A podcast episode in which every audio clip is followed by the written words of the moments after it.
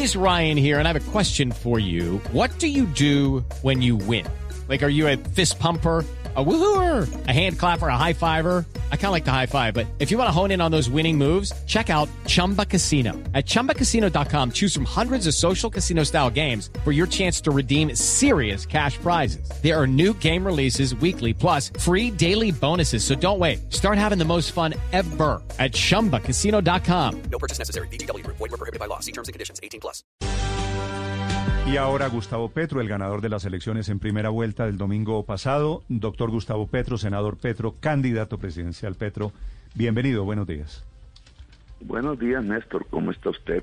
Bien, señor. ¿Usted cómo va?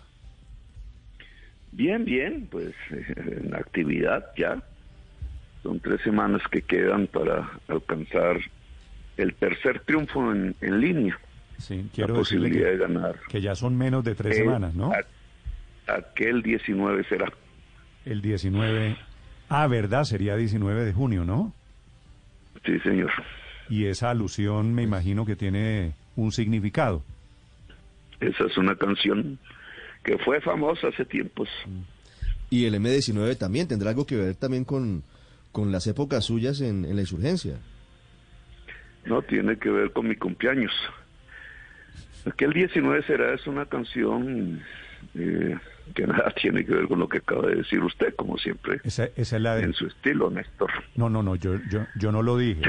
Yo, yo no lo dije. Acaba de decirlo. Yo no lo dije, aquí hay, aquí hay otros periodistas, pero, pero para ser sincero, yo le había entendido que la alusión era al 19, que es el día de su cumpleaños, me dice. Sí, señor. Pero- pero usted de 19 abril, no de será, junio. Es una canción muy famosa. Sí, esa, la Sí, canción por eso solo es, solo es el 19. Sí. Doctor Bueno, Petro, hablemos, hablemos, quisiera preguntarle sobre su relación con Rodolfo Hernández, que me estaba diciendo Rodolfo Hernández que usted le ofreció la vicepresidencia a él en algún momento y le dijo, juntos somos invencibles. ¿Fue así?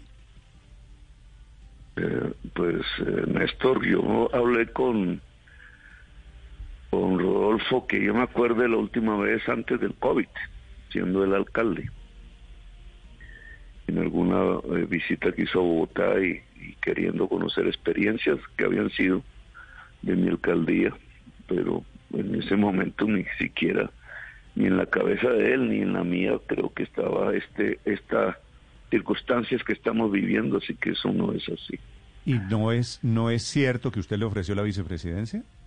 No, Ok. nosotros no hemos hablado desde hace más de tres años. No, no le puedo decir la fecha exacta, pero él era todavía alcalde. Sí. Eh, doctor Petro, usted con los resultados del domingo, ganador del domingo, ¿qué cifra, qué meta tiene en la cabeza para ganar en segunda vuelta? Pues mira, dado los datos exactos el que hay, digamos, yo necesito más o menos un millón y medio más de votos. Eh, mi contrincante necesita unos cuatro más. Esa es, él tiene que hacer un esfuerzo por conseguir cuatro. Yo tengo que hacer un esfuerzo por conseguir uno, uno y medio. Eh, eh, así están las cosas. Ni para él es fácil, ni para mí es fácil. Mm. Yo confío en que la voluntad de cambio real de la sociedad colombiana sea mayoritaria. Entonces podamos congregar todo ese electorado que quiere el cambio de Colombia de verdad en, en, en, pues en las urnas. Se pueda poner al lado de nuestra fórmula con Francia y conmigo. Si eso lo logramos, pues ganamos las elecciones y Colombia empezará eh, en algo que no se ha vivido en dos siglos realmente, en un siglo máximo, eh, un momento de transformaciones. Lo vivimos por allá en 1936 y lamentablemente eso no se pudo continuar. El gobierno de López Pumarejo impulsó las reformas más serias que ha tenido la sociedad colombiana y quizás por allá a mediados del siglo XIX, cuando se liberaron los esclavos, etcétera. Son momentos muy escasos, muy históricos por ello. Estamos a puertas de lograr uno depende pues de la sociedad, sin ella no se puede hacer. Y se puede frustrar, obviamente, pero eh, es un momento único que a mí me ha tocado vivir, menos mal como protagonista. Eso es muy importante en la existencia de una persona. Es muy pesado también, es, es de mucha responsabilidad, pero estamos en uno de esos pocos momentos de la historia de Colombia en donde la propia sociedad puede originar un cambio en la historia misma de lo que ha sido el país hasta el momento. Sí. Doctor Petro, usted habrá escuchado muchas veces desde el domingo en la noche la teoría de que usted la tiene más difícil con Rodolfo Hernández que con Fico Gutiérrez. ¿Cambia en algo su discurso pensando en la segunda vuelta el hecho de que sea Rodolfo su rival y no Fico su rival? Mire, mira, es al revés. Yo he escuchado esos análisis, ¿no? Porque a la gente poco le importan en realidad, porque son como de la mecánica y le interesa más a, a los que quieren hacer, pues viven de eso, de los análisis. Pero si usted pone el resultado electoral en un mapa, municipio por municipio, hace el mapa de Colombia y pone, bueno, ¿dónde ganó Federico? ¿Dónde ganó Sergio? ¿Dónde ganó Rodolfo? ¿Dónde ganó Petro? Ahí le, con colorcitos, ahí le aparece una primera realidad. Lo compara con el del sí y el no, el plebiscito de Santos, de La Paz. Haga ese esfuerzo y verá que coinciden casi como si fuera de magia, pero coinciden. El, el, en donde ganó el sí, gana Petro. En donde ganó el no, gana Rodolfo. Haga ese esfuerzo, excepto Antioquia, donde el liderazgo de Federico es, es aún muy fuerte. ¿Y eso que le da? Como un análisis, si alguien quisiera hacer ese análisis político. Eso le da que el voto uribista, votó por el no muy en aquel entonces y ganó eh, es el que votó por Uribe el, el, que votó por Uribe y ahora es el que votó por Rodolfo toda la zona andina eh, ahí puede usted ver el mapa la zona andina pequeño municipio ese es el no excepto Bogotá votó por el sí y esta vez votó por Petro excepto el Caribe, las dos costas del Gran Caribe, el Gran Pacífico. Voto por Petro de lejos. Incluso la votación en esas regiones, incluida Bogotá, es superior la votación mía que la suma de los otros dos. Entonces, ¿eso qué le indica a usted? Que el voto duro uribista se lo ganó Rodolfo. Eso no lo, no lo sabían las encuestas, eso lo ve usted en un mapa el voto de Federico que logró es el de Equipo por Colombia, el de los partidos eh, no uribistas que apoyaron a Duque, Partido Liberal, Partido Conservador, el MIR, etcétera, y el liderazgo de él en Antioquia. Esa es la realidad política. ¿Qué significa eso? Mm. Si hubiera pasado eh, Federico, ya con sus votos de maquinaria, llamémoslo así, todo el voto uribista se hubiera desplazado rápidamente hacia él y a mí sí que me hubiera costado trabajo. Ahora, ¿qué es lo que está pasando? El voto uribista lo tiene Rodolfo ahora él tiene que pasar el voto de las maquinarias que votaron por Federico, todas las maquinarias. Eso es más difícil. Eso se hace con mucha plata, muchísima plata. Entonces, y en tres semanas lo logra, bueno, ya lo veremos. Todas las maquinarias de allá y el voto pero, para derrotar el cambio de Colombia. Yo lo que tengo, su, tesis... si me permites terminar un poquitico. Yo lo que tengo que lograr, y termino, Néstor, es un millón y medio de votos más. ¿De dónde puedo sacar ese millón y medio de votos más? De la gente que, aún sin haber votado por mí la vez pasada, quiere cambiar a Colombia. Si yo, yo que yo sí creo que hay y más de un millón y medio. Eh, digamos, yo creo que somos mayoría, pero eh, hay personas, pues, que, digamos, que no ven en mí exactamente el cambio. Si yo logro eso, atraer ese voto por el cambio en Colombia, que aún falta, que no estuvieron con nosotros el domingo, ganamos. Entonces ahí está un poco desde, desde un análisis político Ok. eh, como los como los retos, ¿no? Los retos que están por delante. Que le iba a decir que a mí esta teoría, esta lectura suya me parece buena, pero, pero si es así, si el uribismo estuvo con Rodolfo, los votos de Fico Gutiérrez siguiendo la misma cuerda, los votos de Fico Gutiérrez, que no son pocos, 5 millones, ¿se van también con Rodolfo o no? Pues depende de la atracción, porque son maquinarias, ¿no? Excepto el de Antioquia. Son maquinarias. Entonces, ¿qué pasa con lo que logró Char en Atlántico? ¿Qué pasa con lo que logró Barguil en Córdoba? ¿Qué pasa, etcétera? Los génicos en el Cesar. ¿Qué pasa con, con la votación conservadora en la, en la zona cafetera? ¿Qué pasa con los votos de, de Dilian en el Valle? Eh, esa es una incógnita. Yo, la verdad, pues esos votos no son fáciles en el sentido de que no se mueven por opinión. Eh, no es porque yo hable que van a traerse o, o él. Es- son votos de tradición clientelar, de clientelismos. Es la vieja política colombiana, digamos, en realidad. Entonces, eso no es eso no es tan fácil. Eso se puede quedar en la abstención, eso puede tener más eh, el, el clima de la región donde estén.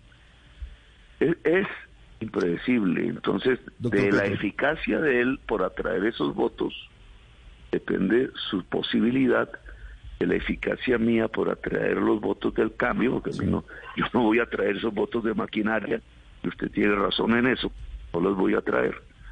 Depende de la ciudadanía que quiera cambiar a Colombia. Si yo soy eficaz en eso, el triunfo es nuestro. Doctor Petro, Federico Gutiérrez obtuvo un poco más de 5 millones de votos. Usted dice que mayoritariamente son de los partidos tradicionales. Según la más reciente encuesta de Inbamer, eh, decía que el 85% de los votos de Federico Gutiérrez en segunda vuelta votarían por el candidato diferente a Gustavo Petro. Le pregunto qué tanto le pesa el antipetrismo a su campaña hoy para alcanzar lo que necesita para ganar en segunda vuelta. Si las encuestas están bien hechas, porque nosotros las hicimos también, no, no se olvide de eso nunca. Entonces hay que compararlas todas. Esas votaciones en general se dividen en tres. Eh, una minoría, minoría, y usted tiene razón. Eso es así, porque es que esa es la votación contra el cambio, contra el cambio. Es, eh, eh, iría por mí, o sea, eh, otra se abstiene, otra se va para otro contrincante, con tal de que no se haga el cambio en Colombia, con tal que no se haga el cambio en Colombia. Ojo, porque hay sectores de la sociedad que no lo quieren, por temor, por lo que quieras, porque creen que eso es, eso es, eh, eh, bueno, hay muchas razones de, de que entran en una campaña, entonces eso no es así automático. Doctor, No es eh, así que, como tú dices, es, eso se divide en tres. Cualquiera, no eso no es solo la de Fico, cualquiera, la de Fajardo, la mía si no estuviera también. Digamos, es así como se comporta un electorado, no se va solo a un lugar porque alguien dijo. Digamos, Federico tenía una debilidad enorme y él y él él no se dio, yo creo que él no se dio cuenta y es que no tenía el voto uribista había logrado compactar las maquinarias y en eso le fue bien. Pero eh, no, como ellos tenían el prurito de que si Uribe se le ponía al lado, perdían. Entonces escondían a Uribe y Uribe mismo no se pronunciaba muy a favor, sino en contra mía. Esa fue su campaña. Pues no perdió el voto uribista. El voto uribista se fue a Rodolfo. Y eso está ahí en el mapa, ahí está clarísimo. Entonces, esa, esa, incluso acuérdese que Federico dijo, en uno de los debates conmigo, dijo, es que yo voté por el sí a la paz, él tratando de distanciarse del uribismo, para que no le afectara en su lógica. Bueno, ahora el uribismo está con alguien que votó por el no. Así de simple. Y lo cogió y lo, lo reforzó y muy chévere para él, porque le ganó a Federico. Pero aquí lo que tiene que decidir la sociedad colombiana en la realidad es si quiere que, que Colombia cambie o no. Si la mayoría dice no, como pasó con el plebiscito por la paz, nosotros no llegamos a la presidencia. Si la mayoría de Colombia quiere el cambio, entonces nosotros llegamos a la presidencia. Sí, doctor Gustavo, eh, esta mañana, ¿qué tanto les está pesando a ustedes, digo, al petrismo, después de conocer los resultados, haber quemado al candidato Sergio Fajardo, teniendo en cuenta que el voto de centro va a ser definitivo, por lo menos muy importante, en la segunda vuelta? Hay algo que en las preguntas de los periodistas, y lo digo con recomendación y muy respetuosa, es que no se deberían dar en las... No, digo yo, porque usted está afirmando, no preguntando que nosotros quemamos a Fajardo. Lo dijo su senadora electa del Pacto Sí, Histórico, el Isabel que- Cristina Zuleta, lo- no lo estoy diciendo yo, lo el doctor y Petro. y lo puede y lo puede decir cualquier ciudadano o ciudadana. Pero nosotros tenemos una responsabilidad que es ver la realidad.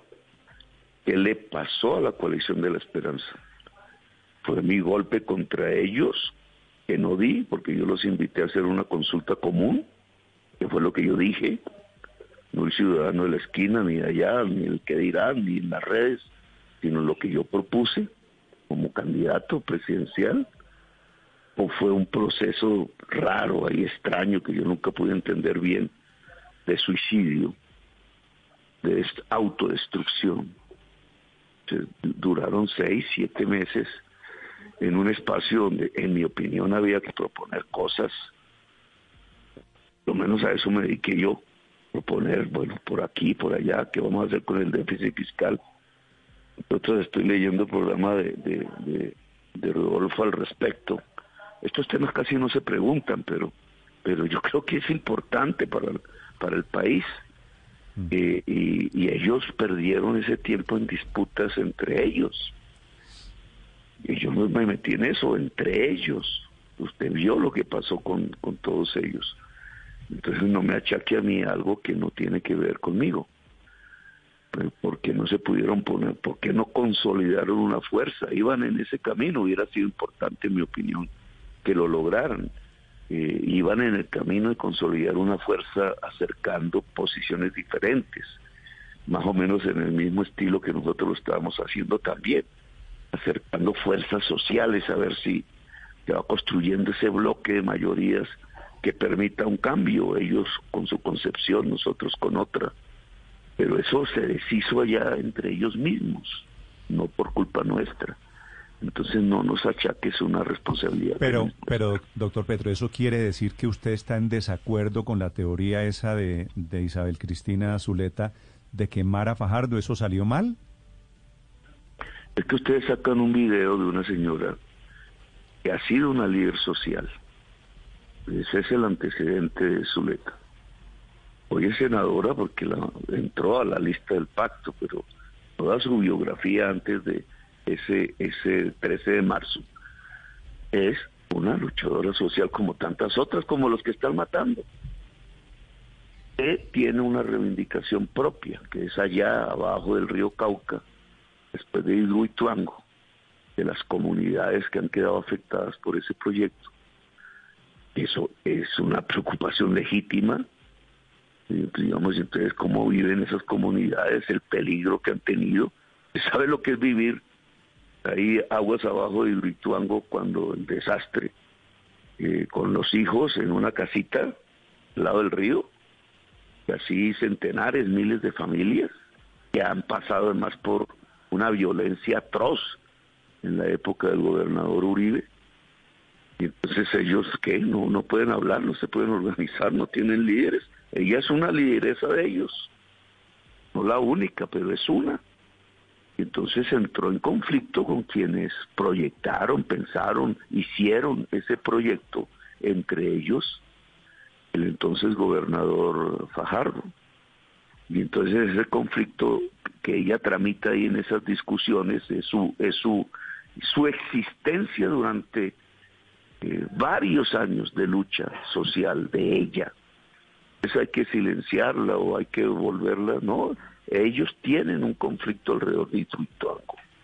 Entre otros, el presidente de la República nuevo tiene que dirimir, porque allí hay billones de pesos enredados que pertenecen a la comunidad de Medellín, a la sociedad, la ciudadanía de Medellín, que pesan, gravitan sobre el costo de tarifa eléctrica de todo el país, para todos los colombianos, que necesita ver técnicamente, porque en un debate presidencial el estudio no es que nos haya llegado, bueno, qué hacer con Hidroituango para mitigar los efectos que se han generado. Es uno de los grandes desastres financieros y ambientales de Colombia. No es de carreta, no es de mentiras. ¿Quiénes los responsables? Ese es un tema, digamos, que los órganos de control están dirimiendo, menos mal, parte de los costos los pagó la aseguradora, repetirá o no, eso es un problema de la aseguradora, pero es un hecho, es un hecho real de la historia reciente, administrativa, financiera y ambiental de Colombia.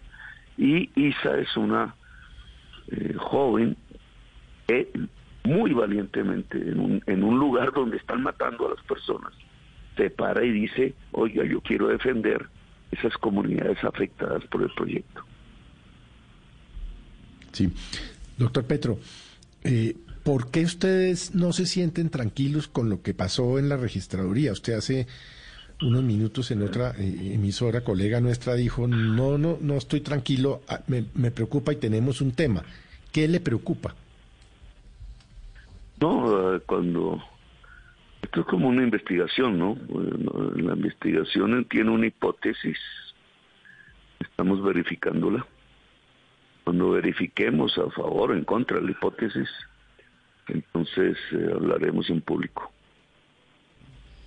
Doctor Petro, ayer eh, se veía en redes sociales un movimiento quizá bastante espontáneo eh, sobre las mujeres, de las eh, mujeres, y creo que es uno de esos puntos interesantes en esta campaña, un tema que en el que usted pues ha salido adelante, que al lado de Francia Márquez quizá han liderado y también de su esposa Verónica. Hoy ese tema de las mujeres se convierte quizás más importante que nunca e inclusive podría ayudar a definir una elección.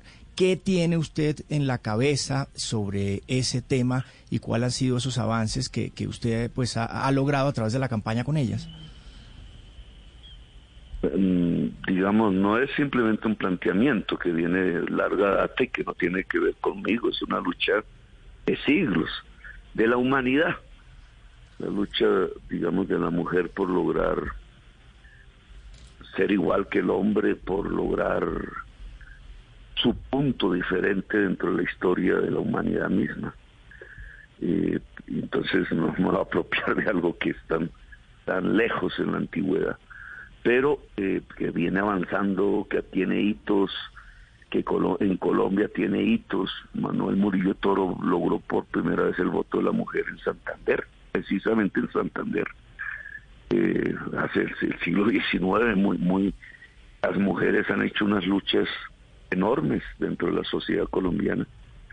Eh, entonces eso, digamos, nosotros simplemente recogemos un acumulado social de luchas femeninas eh, que se han expresado últimamente ya por responsabilidad nuestra, por responsabilidad en administraciones como la de Bogotá Humana, eh, profundamente femenina, profunda, y no solo en el gabinete, sino en toda la fuerza de la acción programática de Bogotá Humana fue profundamente femenina. Eh, me enorgullece eso, pero digamos es nuestros principios. Logramos eh, ahora, pues recientemente, un hecho histórico, un hito en la historia de Colombia, y es una bancada muy grande, cincuenta y pico congresistas que logramos con el pacto histórico, y la mitad son mujeres eso no lo, eso no se puede presentar, eso no lo encuentra usted en la historia. Ahí lo logramos. Eh, hay una lista en Antioquia que quiso abanderar eso, pero logró un pequeño espacio electoral, no logró entrar al Congreso. Nosotros lo logramos. Y de gobernar pues, la vicepresidencia, que no es simbólica, digamos, cuando ahí ponemos no solo una mujer, eso lo hacen casi todos los candidatos, porque es como poner ahí un, no, es un hecho real, una mujer que tiene una historia de lucha eh, femenina, de personas excluidas, de, de étnica, de afro, de exclusión económica. Eh, ella termina, pues ella ha contado su historia, resistiendo las minerías, la extracción, defendiendo el agua, trabaja en el servicio doméstico para defender sus hijos, bueno, como tantas mujeres excluidas. Y ella puede ser la vicepresidenta de Colombia y gobernar a Colombia también. Gobernar, no simplemente de decoro. Entonces, mi esposa, pues, mi familia ha sido igualitaria. He intentado, eso no es que sea fácil para un hombre educado bajo en una sociedad patriarcal, todos tenemos líos en eso. Es como volverse uno a educar todos los días y uno comete errores. A Pero yo he intentado que, que mi familia sea, sea igualitaria. Y, y es más, bueno, entonces digamos, si nosotros gobernamos, indudablemente el objetivo, uno de los objetivos centrales, es eh, lograr realmente en la sociedad, en la base de la sociedad, igualdad entre el hombre y la mujer y poder en la mujer, poder en la mujer, capacidad de incidir en su entorno, sea familiar, sea barrial, sea, sea municipal, sea el poder nacional, incidir realmente. Ese es nuestro objetivo. Los programas que nos trazamos también, como fue en la realidad en nuestra alcaldía, eh, esencialmente femenino, femeninos. Mire, la lucha contra la pobreza es una lucha esencialmente por la mujer. Hoy, hoy lamentablemente esa, ese es el resultado de la exclusión. Mm. Pobreza y mujer se han vuelto sinónimos. Entonces, si usted quiere superar la pobreza en realidad, disminuir la desigualdad social, usted tiene que lograr emancipar la mujer en la sociedad colombiana, de verdad, no en, la- no en el discurso, no en la carreta, sino en la realidad. Por tanto, si logramos gobernar, eh, prácticamente será un gobierno femenino, no solo en el sentido del componente numérico, sino en el sentido de la intención, de los objetivos de los programas. Eh, allí es donde, digamos, hacemos un énfasis fundamental. Doctor Petro, a propósito de mujeres, ¿usted siente, no sé si han hecho la evaluación en campaña, todo el tema de Piedad Córdoba, que fue en los últimos días de campaña, una mujer también de su pacto histórico, ¿eso usted cree los terminó afectando? Pues, eh, la verdad, Néstor, eh, yo tengo muchas tribulaciones con ese tema. Usted sabe que nosotros la separamos de la campaña. Y está así mientras ella no resuelva sus temas jurídicos, que son varios. Eh, yo, eh, y eso puede ser un error mío y tengo que responsabilizarme. Eh, porque eh, aquí existe lo que se llama la responsabilidad política. Yo vi una mujer que había sido golpeada pues por Ordóñez, la sacaron de su cargo de elección popular tan, tan arbitrariamente como a mí, porque un procurador no puede hacer eso. Acaban de repetir otra vez la dosis con el alcalde de Medellín, un procurador. Está prohibido eso en las convenciones de derechos humanos que Colombia ha firmado y que son parte de nuestra constitución. Esa es una arbitrariedad dictatorial. Ella pues estaba muy de bajo perfil, muy, muy aislada desde hace muchos años y dije, ¿por qué no reivindicarla? Y entonces yo fui el que tomé la decisión de que entrara, invitarla a la, la composición de esa lista como mujer además, mujer afro y golpeada y excluida políticamente. Eso, eso era lo que estaba en mi cabeza. Doctor Petro, Pues viene toda esta- todas estas cosas que han aparecido. Pues la decisión prudente que tomamos es aislarla de la campaña y eh, que resuelva sus problemas jurídicos. Y hay un tribunal un- con una comisión de ética del pacto que está estudiando los temas y que debe, eh, ojalá en el corto plazo, eh, tomar una decisión de- desde el punto de vista ético para todos los componentes que son del pacto histórico acerca de Piedad Córdoba. Doctor Gustavo, eh, uno de los temas que más me apasiona es el tema de la educación. Le acabo de preguntar al ingeniero Rodolfo le, le- Hernández. Le pregunta, senador Petro, el padre Linero. eh, el tema de la educación se lo acabo de preguntar al doctor ingenie- al ingeniero Hernández. ¿Qué podemos esperar en un gobierno de Gustavo Petro de la educación?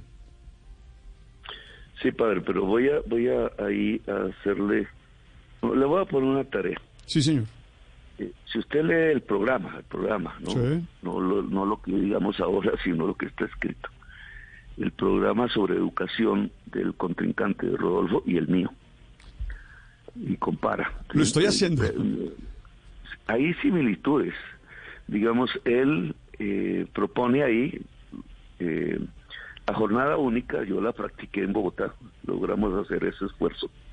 No lo dijimos, lo hicimos en una porción importante, llegamos a 270 mil jóvenes y niños, de, de muy pocos, es porque es que el gobierno ah, Pastrana y Uribe, para entendernos con la ciudadanía, eh, cambiaron la constitución en el, artículo que era de la educación y le quitaron recursos.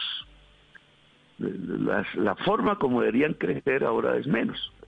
Desde hace años los recursos se fueron para salvar banqueros y para y para la guerra y le quitaron la educación. Entonces, ¿qué hicieron?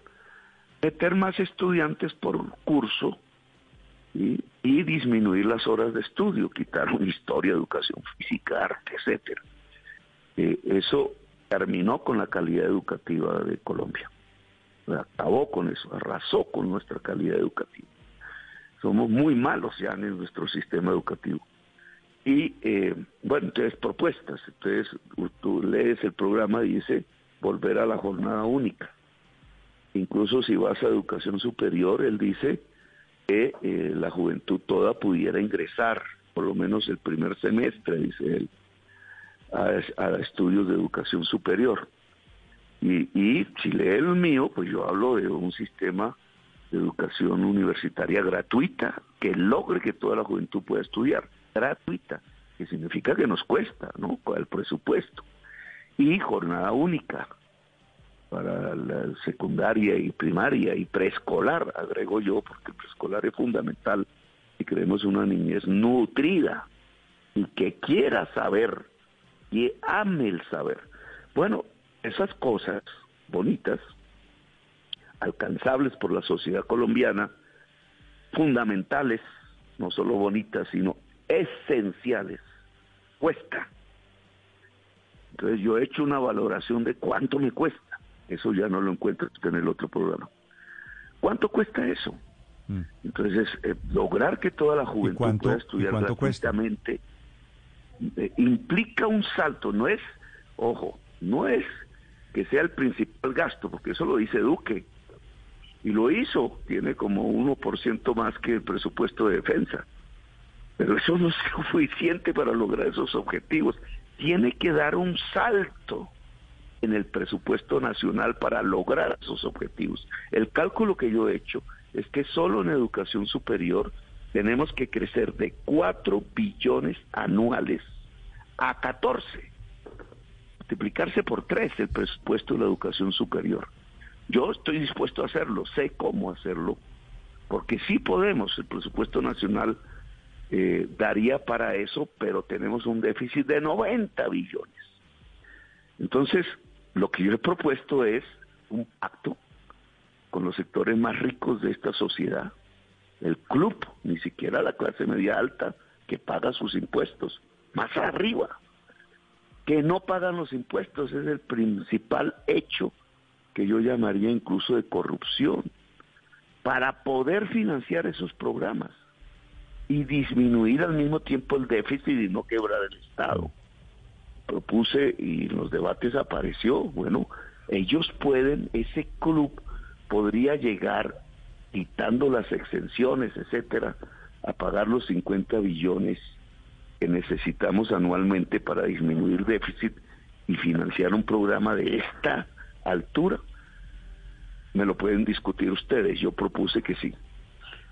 Ve al programa de Rodolfo y lo que encuentras como para poder lograr ese objetivo, en el caso fiscal, es, te dice dos cosas, echar secretarias del Estado, no puedes hacer más, y cuando hablan de impuestos no habla. Y es el principal, porque él te dice, él te dice, y está escrito, no, pues es que eliminamos la corrupción, y es un capítulo aparte ese tema. Sí, pero es que el principal hecho de corrupción es que la parte más rica de la economía colombiana no paga los impuestos, porque los congresistas le regalaron los impuestos. Y entonces si eso no se afecta, no estamos haciendo nada. Estamos hablando carreta. Porque entonces, ¿cómo haces para tener unas universidades que sean capaces de que toda la juventud pueda ingresar? ¿Cómo haces para que tener la infraestructura y el número de profesores, etcétera, para que la jornada única, que es expandir la jornada de estudio, pueda llegar a los millones de estudiantes que van a los colegios? ¿Cómo haces para expandir el preescolar? No es echando secretarias, eso suena bonito. Claro, no dice secretarias, dices disminuir los burócratas. O esas son las secretarias. No es así como logramos hacer las cosas. Estamos evadiendo la discusión central del problema. Y la discusión central del problema es que tenemos gente que no puede tomar leche, que no puede comprar carne, que no puede acceder a una universidad, que no puede lactar seis meses si es un bebé, seis meses, es lo lógico, que no puede entrar a un preescolar, si 683 mil niños que no pueden, que dos millones y medio de jovencitos, jóvenes, muchachos, muchachos, no pueden ingresar a la universidad, que entonces terminan las familias no comiendo tres veces al día después, y que entonces tenemos tres millones de viejos y viejas muriendo en las calles de soledad sin un, para un plato de sopa. Mientras un club muy arriba, y esa es la desigualdad de Colombia, no paga los impuestos. Ahí es donde está el tema central y el cambio de Colombia, que es lo que yo estoy proponiendo. No más, paguen los impuestos. 50 billones, con eso podemos empezar a solucionar.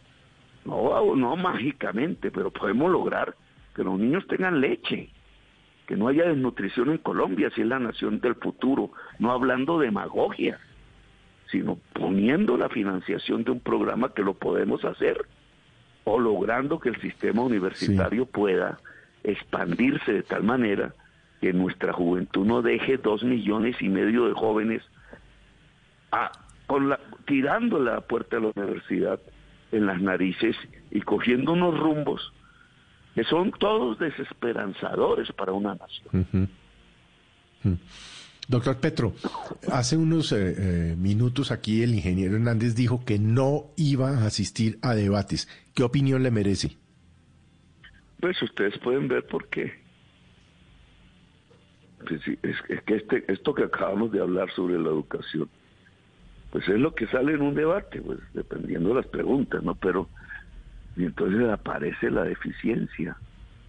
El, el, el, programa de Rodolfo es parecido al mío. No, no lo voy a desconocer. Tengo que leerlo más profundamente, obviamente.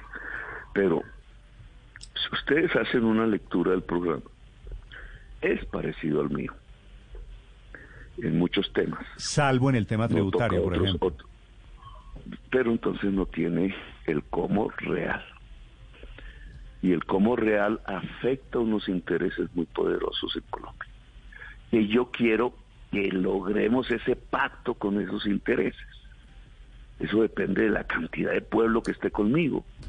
Lograr eso, lograr en la historia de Colombia que ese sector que incluso hereditariamente pues ha sido muy privilegiado desde hace mucho tiempo y que ha producido esta sociedad tan desigual y con tantos problemas de violencia, etcétera, eso se pueda corregir por las buenas, hablando, como dice la gente, pero para hablar, para que ese sector poderoso acceda a que llegó el momento de pagar impuestos y de hacer un esfuerzo común por la sociedad en donde a ellos les va a ir mejor, porque si la sociedad es más rica, pues todas esas fortunas se vuelven más poderosas, todos ganan, pero ese esfuerzo histórico que hay que lograr, que no se ha hecho antes, depende de la fuerza popular que nos acompañe.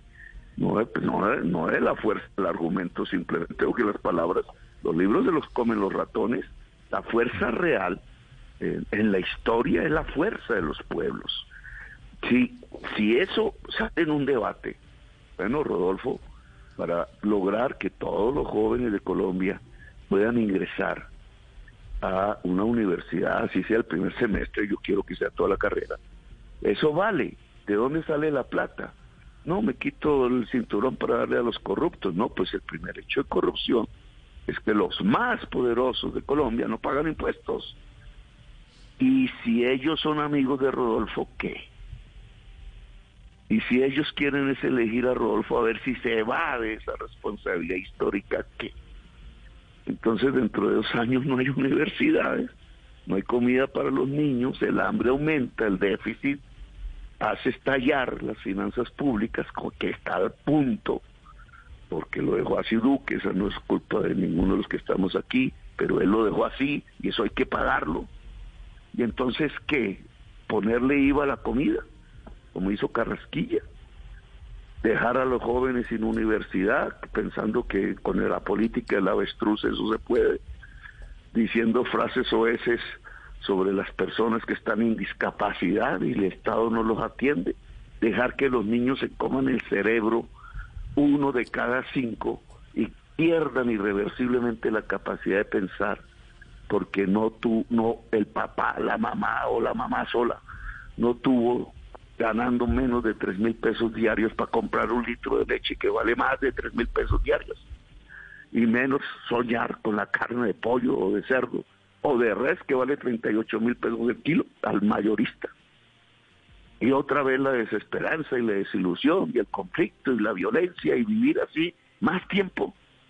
Yo pienso que hay que hacer un quiebre en la historia, hay que hacer un cambio. Y el cambio es pacífico, pero el cambio pacífico empieza poniendo las cosas sobre la mesa. Señores del club que han ganado en Colombia, mucho, mucho, son de los hombres más ricos, no de Colombia, del mundo. Llegó el momento de pagar los impuestos de la ley. Y eso se lo va a pedir un presidente con autoridad. ¿Por cuál es la autoridad del presidente? El pueblo. El pueblo no un presidente arrodillado a esos intereses como los ha habido durante todos estos años, pues no hace eso. Entonces no hay cambio. Yo sí puedo hacerlo. Es Gustavo Petro esta mañana en Blue, horas después de los resultados en la primera vuelta electoral. Primero Rodolfo Hernández y ahora el senador Gustavo Petro, que son los dos que van a la segunda vuelta. Será efectivamente el 19 de junio. Quiero agradecerle al senador Gustavo Petro antes estos, de que, estos minutos. Antes de que se retire, Señor. doctor Petro, yo quiero preguntarle acerca de, de un episodio que se conoció en las últimas La, horas. la última, desde Ricardo, España. porque, porque se tiene Sí, que ir señor. ya el doctor Petro. ¿Qué información tiene usted sobre la admisión de una demanda por su supuesta participación en el secuestro de, del querido Fernando González Pacheco en 1981 a manos del M-19? ¿Usted ha sido notificado de alguna determinación? No, nada, yo tengo que ir a... Ir no, sino algún abogado amigo que mire eso, porque yo, igual que ustedes, pues leo eso. Pues Pacheco lo conocí por televisión. No pude tener el placer de conocerlo personalmente nunca. Lo conocí de niño en un programa que era Animalandia. Mm. Y me encantaba. Pacheco es una figura muy querida para mi infancia. Eh, y él hizo una entrevista con Jaime Bateman, recuerdo yo, que fue publicada por la prensa en el entonces. Dos días duraron y la entrevista se publicó, recuerdo, no me acuerdo bien, lo conté, tengo que buscar todo eso. Yo no pude conocer ni al uno En ni al otro. en esa entrevista que usted dice, es Bateman el que lo secuestra para hacerle la entrevista, ¿no? Eso no era, bueno, el nombre lo pone usted, pero realmente ellos se volvieron muy amigos. Eh, ahí no puedo entrar ya en infidencias de esa historia porque me meto en alguien que ya murió, pero ellos se volvieron amigos. Pacheco fue amigo de, Bateman y Pacheco ayudó mucho en ese entonces porque era una propuesta de paz. Yo era un jovencito y para la respuesta a lo que ustedes quieren indicar, que es lo que un señor ahí trató, me está persiguiendo, eh, pensando que en elecciones eso me puede golpear, es un objetivo político. Pero eh, pues yo no conocí ni a Pacheco ni a Bateman, yo conocí a Pacheco por televisión y lo quise mucho como niño, como todos los niños de ese entonces. Estamos hablando que eso fue Y un episodio muy de hace, querida, de hace más y de él- 40 y años, él, ¿no? Sí, hace mucho atrás. Y él eh, ayudó eh, después de esa entrevista en el proceso de paz de ese entonces con, con Bateman, hasta que Bateman murió, Bateman murió al otro año. Y él lo que estaba era proponiendo un proceso de paz. Se reían a carcajadas, esa fue... Y Pacheco hablaba mucho de ese episodio. Lo que te puedo decir, incluso con García Márquez, que es otra de las figuras que yo no pude conocer, lamentablemente, ellos fueron muy amigos, amigos, realmente amigos. Senador Petro, le agradezco estos minutos aquí en los micrófonos de Blue Radio. Le deseo suerte en lo que resta de campaña. Bueno, Néstor, muy amable Gracias. a, a usted, a sus Estaremos oyentes, gracias por todo.